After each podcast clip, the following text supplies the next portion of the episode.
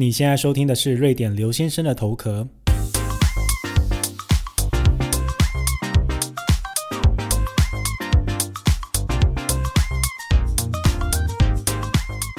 Hello，大家好，欢迎大家收听今天的节目。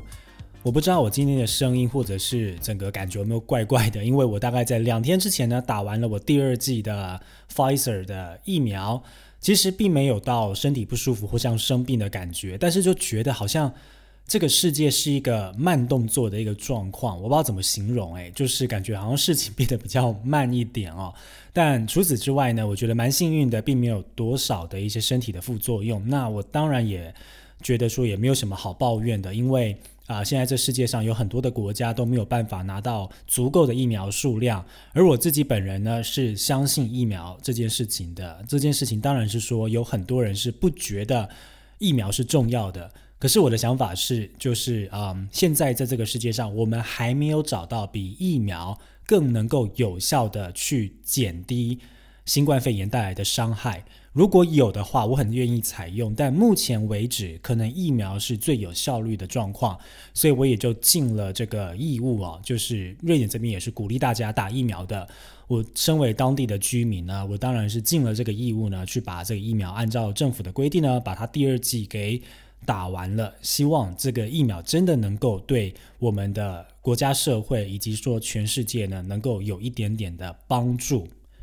那我相信很多人可能也从啊百灵果那边或者是志奇那边呢看到了两个节目。那首先 先说一下，这两个节目真的没有约好要在同一天播出，只是就这么刚好。而这两个节目其实，在录影的时间呢是蛮近的，当然中间只差两三天而已，大概是在七月中左右就录好了。其实七月初啦，更早一点点。那只是因为后来我们就遇到了奥运嘛，还有不同的议题，然后就往后延后了。结果就啊，这么刚好就在奥运结束了之后呢，就可以播出了嘛。结果两个节目时间呢都在放在同一天哦。那其实，在那那两个节目里面讲的事情呢，跟现在来讲已经有一点点的不一样了。那最主要的不一样就是呢，原本瑞典政府计划在今年二零二一年九月的时候呢，要把所有的新冠肺炎相关的限制都移除掉。可是呢，这件事情就在本周这个八月第二、第三周这个时候呢。瑞典政府呢表示说，现在可能要把这个事情计划性的延长，目前呢正在国会当中审核。那这个会影响什么呢？意思就是说呢，他们想要把现在的限制可以延延长到明年的一月左右。那这件事情会给政府有权利在这个紧急危难的时刻呢，做更多相对应的决策，因为我们还是有宪法保护着嘛，跟。台湾使用中华民国的宪法是一样的道理，那只是说在这个紧急的这个流啊传染病、流行病的期间呢，政府能够有大一点点的权利呢，可以去做一些紧急的一些应变措施。而当然这件事情是需要通过核准的，就是说。国会代表人民，那国会呢允许政府在这段期间呢，我给你多一点点的权利去做这个事情。可是当这个紧急危难的情况过了之后呢，我们要把你的权利再拿回来，直到之前呢叫做啊宪法保护的这个状况之下。那其实这个所谓的限制，其实已经对我来讲，其实在生活上的限制真的已经很少了。那目前呢，想要继续延长的限制呢，就包含说。室内外的活动人数的限制，以及餐馆和酒吧内的人数的限制，以及就是说，瑞典政府建议国民啊去哪些国家可以旅游，哪些国家不要旅游的这些限制。那目前呢，政府想要把这个限制呢延长到二零二二年的一月左右，但目前还是正在讨论当中的。不管是在志奇或者是在百灵果的留言，我大概都有去看了一下，其中有不少的听众或者是观众还蛮好奇，说那瑞典的这个医疗的状况，以及说这个医院的负载的状况，有没有因为我们这么比较无为而治的防疫方式而崩溃？那也很多人就问说，为什么都没有讲到这一块？其实。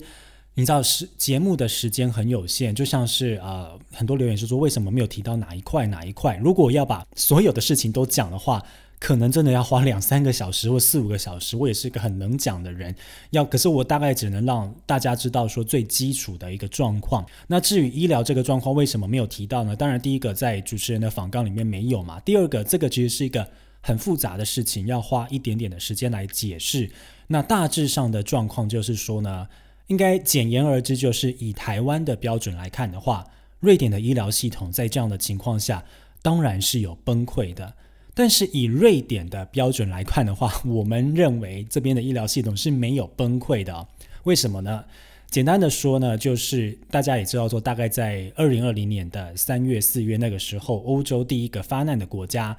就是意大利。那意大利呢，经历了医疗的整体的大崩溃。当时大家有印象的话，应该有看到新闻，就说医院呢还要做出一些生与死的选择，比如说。是不是要把呼吸器给老人，还是要给年轻人？就是说，他们要做这种很挣扎的选择。那这件事情当然也是欧洲各国都在看着学习。也在那个时候呢，瑞典的政府就大概对于这些标准做了一些重新的调整哦。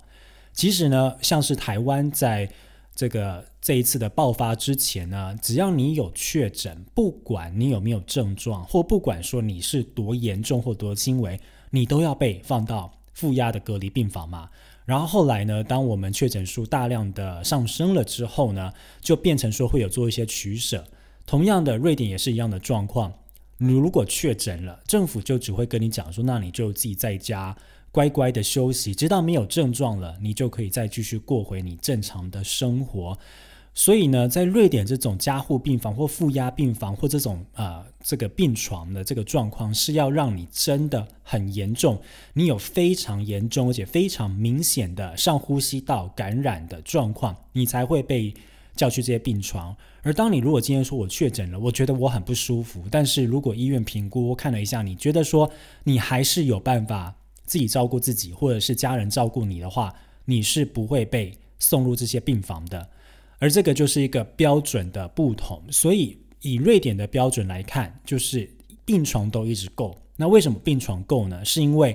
标准变得很严格了。你就算很难过，我们也不能让你来住病床。可是如果以台湾的标准来看的话呢，可能真的就是有崩溃的状况。那当然这件事情对于医疗的从业人员在瑞典这边是非常的不公平的，因为我相信很多做医疗的人，他们的心里面都是想要救人的。可是当今天政府把这个标准调成说，只有最严重的新冠肺炎的患者才可以进入医院，才可以使用病床的情况下，那当然就是会让很多的医疗人员也觉得说这个标准很可怜嘛。那相信我在节目当中也有提到过说。有非常非常多的高龄的老人在这一次的啊新冠肺炎的疫情当中过世了，他们很多真的就是在养老院里面就地过世的，就到最后真的就像是用安宁的方式慢慢让他们死去，连医院都没有去，因为那个数量很大，所以这件事情在当时引起了很大的争议。那目前如果你以现在的数据来看的话呢？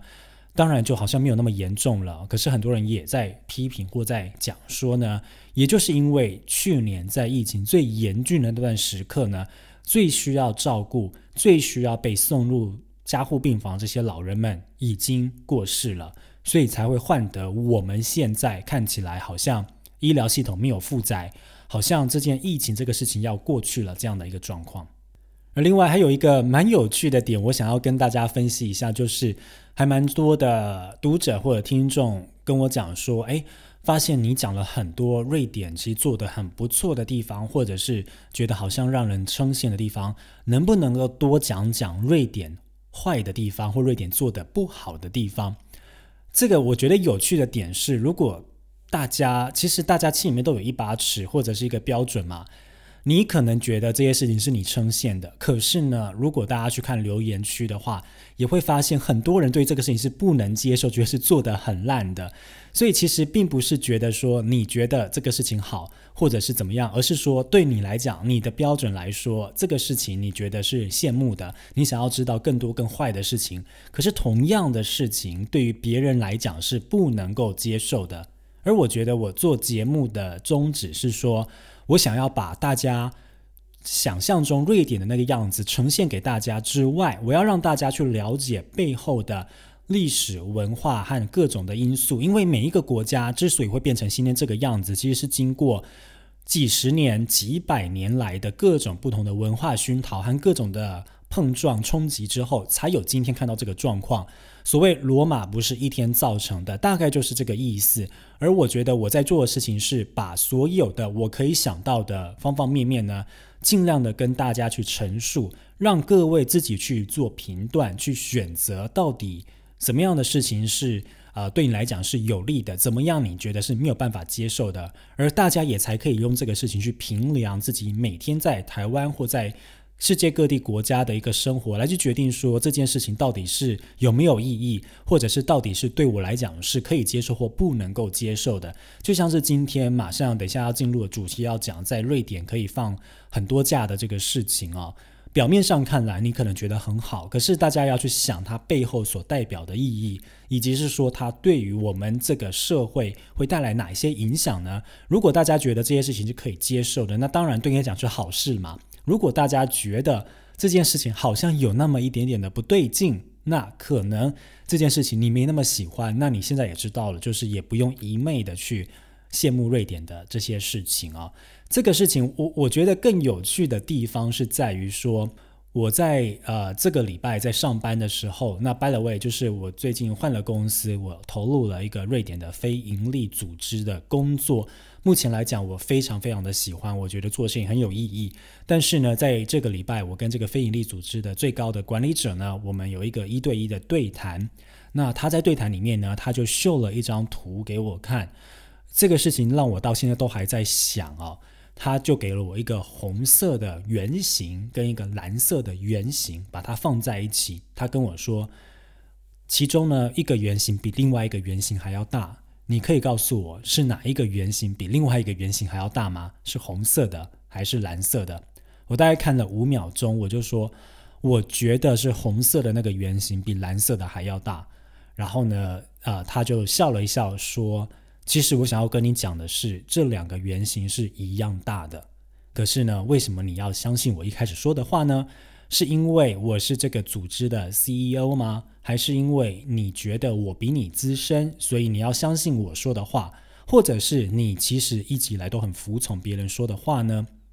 那这个事情让我觉得心里面有一点点的震撼。那他也跟我讲说，不代表他是管理者，我就要。完全照单全收去去做他所说的事情，因为他说他雇佣了我是因为他在我身上看到了一些特质，对我们组织有帮助，所以他希望我可以尽情的去啊挥洒我自己的色彩，让啊帮助这个组织能够更茁壮，而不用完全相信他讲的话。那当然这个事情有很多的层面啦，最大的事情应该是说，我们从一个东亚的文化里面。其实我们向来是比较服从上位者的，我们从小要听父母的话，我们呢要听师长的话。那到了公司里面，我们会主动的认为说，比较资深的人或者是当上管理者的人，理所当然有比我们厉害的地方。这件事情没有错，他们能够做到位置，应该是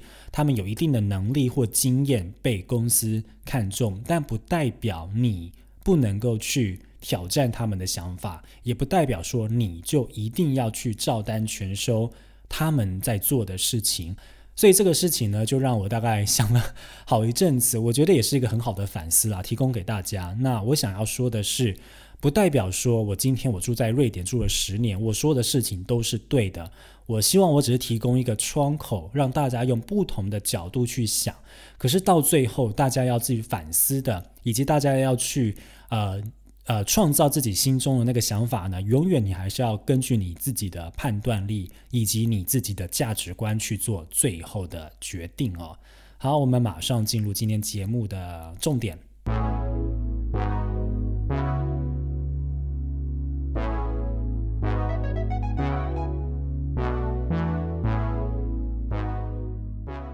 我录节目的时候，通常都是到最后剪接完了之后，我才会知道说这一集的标题要叫做什么。那在那个之前呢，我就有只知道说大概我今天想要跟各位分享哪一方面的主题，而这些主题呢，都是我从每天的生活当中，或者是瑞典最近发生的大新闻事件当中，甚至是一些呃枝末细节的事情呢，我觉得有一些不错的地方也跟大家分享，所以才会决定这个主题。那今天想要做的主题是关于瑞典放假的部分。其实，在我一些集数里面都有大概提到。那今天为什么这个时间点要提到呢？是因为在我现在录音这个时间的下一个礼拜呢，就是瑞典很多学校的开学日了。那也代表是很多家长们放假结束的这个时刻。所以大概就是八月中的时候呢。大家呢陆续的都会回到原来的工作岗位，而通常瑞典的夏季的假期是从七月初开始放的，就是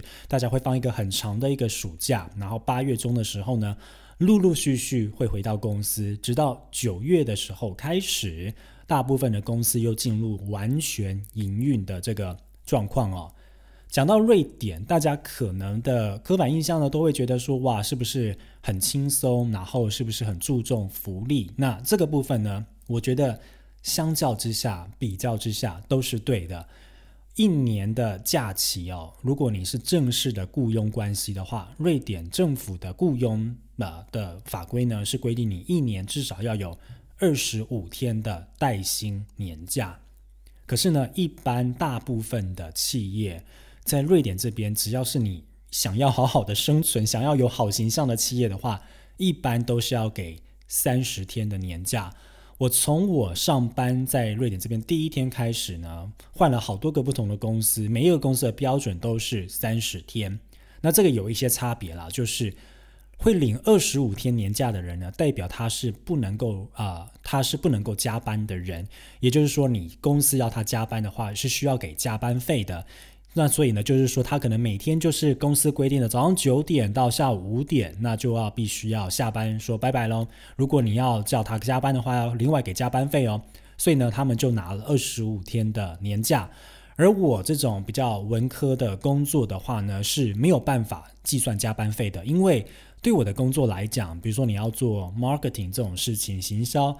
它是很难去计算你到底有没有在加班不加班。比如说你在啊下班的时候，你回了厂商一封信，那你要把那三分钟给算进去吗？很难算嘛。所以呢，对于大部分的文法商类的工作来讲，一般的企业公司都是给三十天的年假，但是你没有办法领额外的加班费。尤其是我们这种工作，在疫情之前是很需要出差的，出差你会用掉很多非上班的时间嘛？比如说你。傍晚六点去搭飞机，那六点到八点这段飞机的时间其实是算上班的，因为你是因公而去搭飞机的。那这些事情呢，就是太难去计算了。那干脆就是说，公司说，那我一年多给你五天的假期，好让你去 cover 这些你可能的损失。所以就造成了文法商工作的人在瑞典大部分是领三十天的年假，而一些需要加班的固定的工作，可能是领二十五天的假期。其中呢，有一些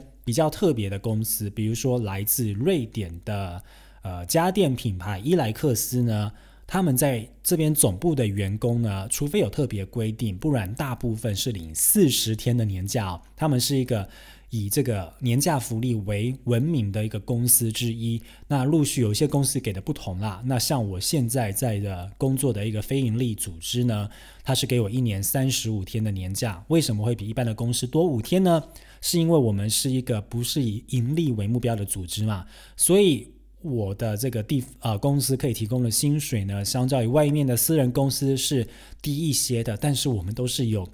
各种的不同的热情，为了要改善这个世界，去来加入这个组织，因为没有办法提供比别人更好的薪水，这个组织呢就转而提向比别人多五天的假期给我们。但当然，里面的工作其实是非常紧凑的，不亚于一般的私人公司。我想这个有时间的话呢，我再拉一集来跟大家讲这个部分哦。那其中呢，一年当中大家最喜欢放假的时刻，除了是圣诞节那个时候就相当于西方的新年嘛，这个是一定要放假的。可是那个时候有很多的国定假日，所以你就是用你自己的年假呢，去把一些部分补起来，让你可以放个两三个礼拜。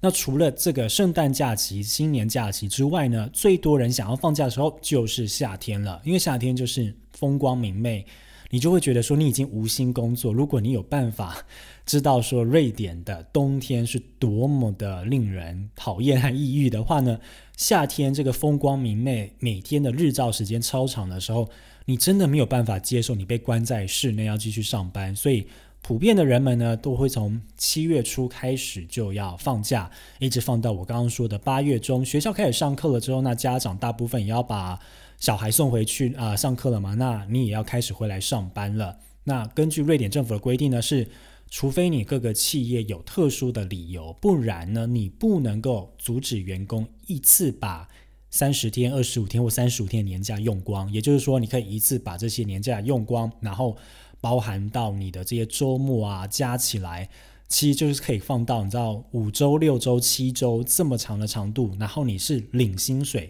领全薪的状况下再放这个假的。那我记得我之前在跟台湾的朋友提起来的时候，大家都觉得很不可思议，想说哇，你放这么多天的假，你这个是要怎么样的去运用啊？那我自己到目前为止，虽然说我在这边已经。十年，然后我工作累积了八年的经验，可是我还是没有办法学习到瑞典人的放假方式哦。他们的放假方式是怎么样呢？其实跟我们很不一样。比如说在台湾好了，如果大家都知道说假期年假很短的话，就会变得特别的珍贵嘛。你可能会想要拼一下，就是说啊，比如说礼拜五晚上下班五六点，然后你就搭个七点的飞机出去玩。然后呢，你可能再多一天假，比如说请到礼拜一、礼拜二把它请掉，然后礼拜二呢想办法排最晚最晚的班机回来，要玩到够本，然后礼拜三一大早再回去啊上班。这个状况，因为毕竟假期很少嘛。可是，在瑞典假期这么充裕的情况下，像我前几天呢就跟一个同事在聊到这个事情，他认为说他行之有年的一个放假的模式，就是说呢，他说他夏天一定至少要放四周到五周左右。他他是这样跟我解释的。他说，第一周的时候呢，你还没有完全的脱离工作，你的脑中可能还是在想着一些工作上的一些事情。虽然你已经开始放假，所以他认为，假设你要放四周的暑假的话，第一周呢是你正在调试心境，就是你要想办法慢慢的把工作都忘掉。然后他说呢，你要把你手机的上面的一些邮件的一些通知啊。或者是一些那种 Slack，就是我们会用的一些企业的一些沟通工具的一些通知，全部都关掉。然后他还说会把想办法把这些 APP 呢，都要不要看要不要先把它删掉？因为呢，这些事情如果你在放假期间有邮件跳出来，有讯息跳出来，会影响你放假的心情。所以他说第一周呢就是一个调试的过程。所以他说呢，四周的放假，好，第一周呢我们再来调试心情。所以第一周他会。待在斯德哥尔摩还没有要出国玩，就先调试一下心情。他说可能就是每天过着很开心的生活，就是该去健身就健身、煮饭，然后跟朋友聚会，慢慢调整。第二周、第三周，他认为就是放假的黄金时期了，因为你已经差不多忘记了工作上的一些苦闷、烦恼以及一些该做的事情。第二周、第三周，可能他就会去乡间小屋。那疫情之前的话，可能就会出国去玩，就是呢，过着就是真的就是。完全要放假的时候的这个心情哦，然后呢，接下来放假的第四周对他来讲，就是要再重新调整一下，准备要回到工作岗位了嘛。他说第四周呢，通常就已经不出国玩了，我已经回到家乡了，然后呢，就开始的继续过着悠闲的生活，然后呢，想办法告诉自己说，哇，我已经准备要回去上班了哦，每天要提醒一下自己，然后呢，才可以在第五周的时候顺利回到公司上班，不会有那种。厌假的这种症呃厌烦上班的这个症候群啦，那可是如果呢，按照我或者是可能很多听众，如果你的假期不够的话的想法，就会觉得说第一周和第四周这两周真的好浪费哦，浪费掉了，因为你可以把它拿来出去玩嘛。那像我现在在瑞典已经上班工作八年以来呢，我还没有做过这样的事情，因为我都会想要把就是刚刚这个同事的这两周。多余出来的调试心情的这两周呢，拿来可以再去规划其他一次旅行啊，对不对？所以我的旅行都是抓的非常精准，真的就是呃放假之后的当天早上就出去玩，然后呢放假结束的最后一天晚上呢回到岗位，然后准准备呢明天呢要正式的开始重新的工作。我都是用这样的状况在放假。那当然还有一个原因，是因为在疫情之前呢，我一年通常会回台湾两次，所以变得说，虽然呢这个一年三十天、三十五天的假很多。可是呢，还是很珍贵的，因为好好用。因为你一年要回台湾两次，然后你可能每一年还要想要安排去各种不同的地方旅行，所以我的假期都是掐得非常的紧。可是对于没有这种要去做长途旅行需求的瑞典人来讲呢，他们就认为说放假就是要真正的放假。我当然也有在追问这个同事说，那你不觉得说这两周很浪费吗？那他的回答是说。他想要达到他心灵上真正的平和，他认为那个才是放假的意义。因为如果你没有做那一段时间好好的休息的话，你就没有办法真正的啊回到工作岗位的时候，你可能还会觉得说我怎么假放的不够。那他认为这件事情就是一个长期的赛跑嘛。你人生当中啊，一个人大概一生呢有八万个小时呢是用在。上班和工作当中的，所以它是一个长期的赛跑。如果你没有办法取得很好的休息的话，可能你的这个弹性啊、韧性就会不够，那你也就办法没有办法走得长久嘛。所以呢，他认为说，如果要让他持续的爱他的工作的话，那他就必须要真正完全的离开工作，一年大概几周的时间，可以好好的放假。那这个事情，我觉得也是很完美的体现了，在瑞典这边，就是认为说，人生和工作或生活和工作是必须要取得一个完美的平衡的，因为。我们今天人生下来，我们当然是需要做一些有意义的事情。那也要透过说，如果最好的状况可以做做有意义的事情来赚钱养活自己的话，那这个是最棒的嘛。可是问题是你下了班之后，你有你的人生要过啊。你的人生不是只有在工作而已，你还有你的家庭，你还有要发展你自己的内心，你还有你的兴趣嗜好，还有很多的事情可以去发展你自己。为什么只能发展在工作上面呢？所以在瑞典这边呢，就是如果你好好的应用的话，你真的是很能够取得你一个心灵的一个平静，以及平和，以及平衡，然后你也可以去发展你自己真正想要做的事情哦。但说起来好像很容易，其实做起来很难啦。就像是你知道，我在这边已经这么久了，我还是没有办法，就是想说我要好好的把假期怎么样运用这个事情，这个也是让我觉得我要多多去学习的一个地方。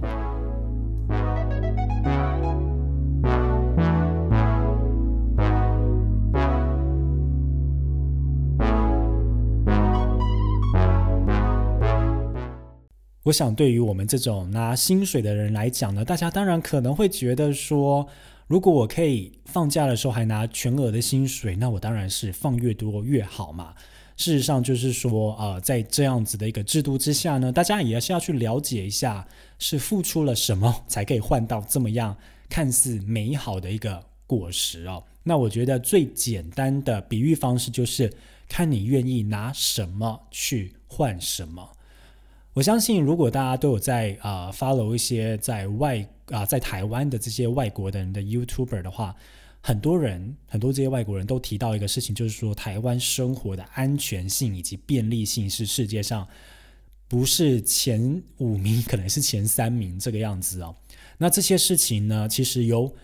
很多的时候，我觉得啦，就是是用低薪和高工时换来的。你要享受这种生活的便利性，比如说什么东西可以在几个小时内送到，或者是说二十四小时你都可以到便利商店去做很多的一些生活上的琐事，或者是说不管多晚多累或多么啊恶劣的天气，你都可以有食物外送到你家。那这些事情呢？听起来是非常的便利，可是呢，很多人可能是不眠不休，或者是放很少的假换来的。那同样的观点，我们把它拿过来瑞典这边看的话呢，就是你要放假，那别人要不要放假？别人也要放假，医生要不要放假？这些员工要不要放假？百货业的服务人员要不要放假？大家都有一样的权利要放假，所以呢，就会变成在这边，比如说营业的时间很短。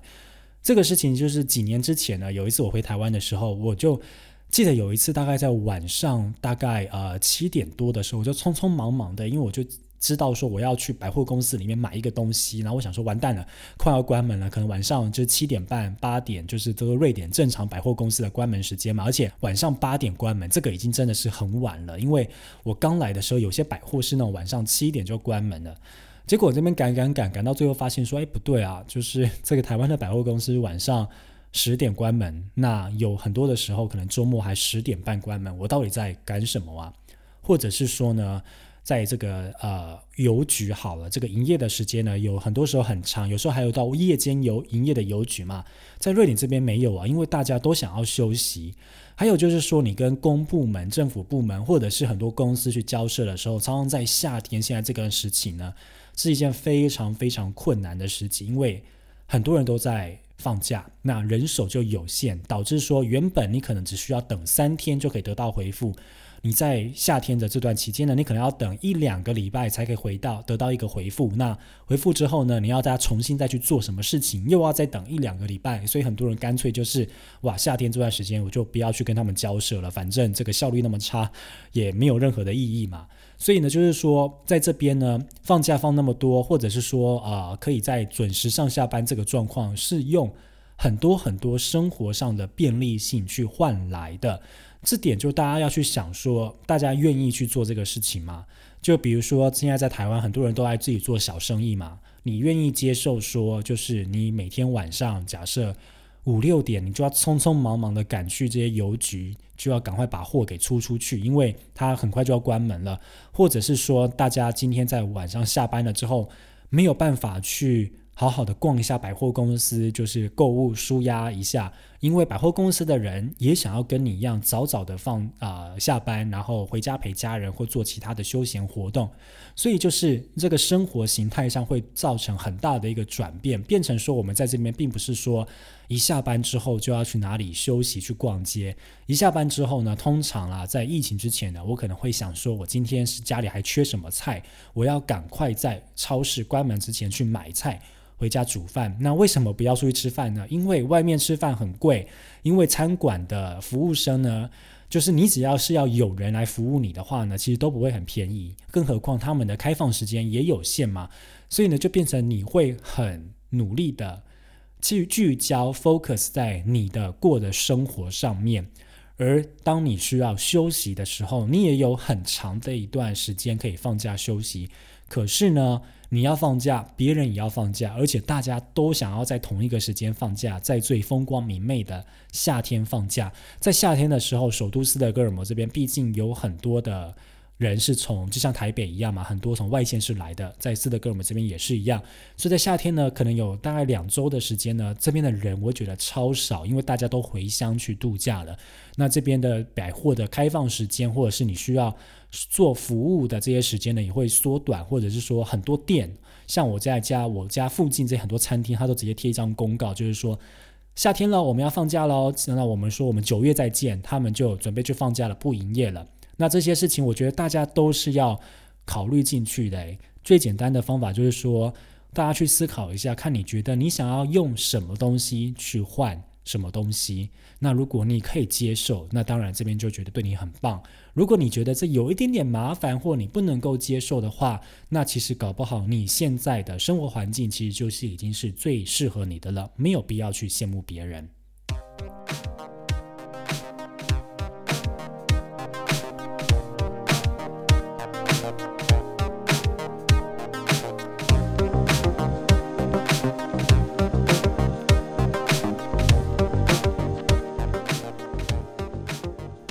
感谢你收听今天的节目。每一次呢，我都非常想要控制节目在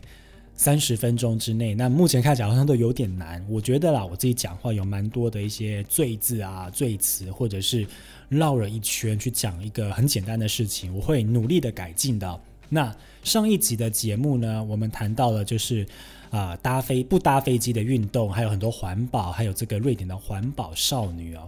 有一件非常巧合的事情发生了，在我刚刚录音之前，我在我家附近的便利超商，然后我就看到一个非常酷的一个青少女走过去，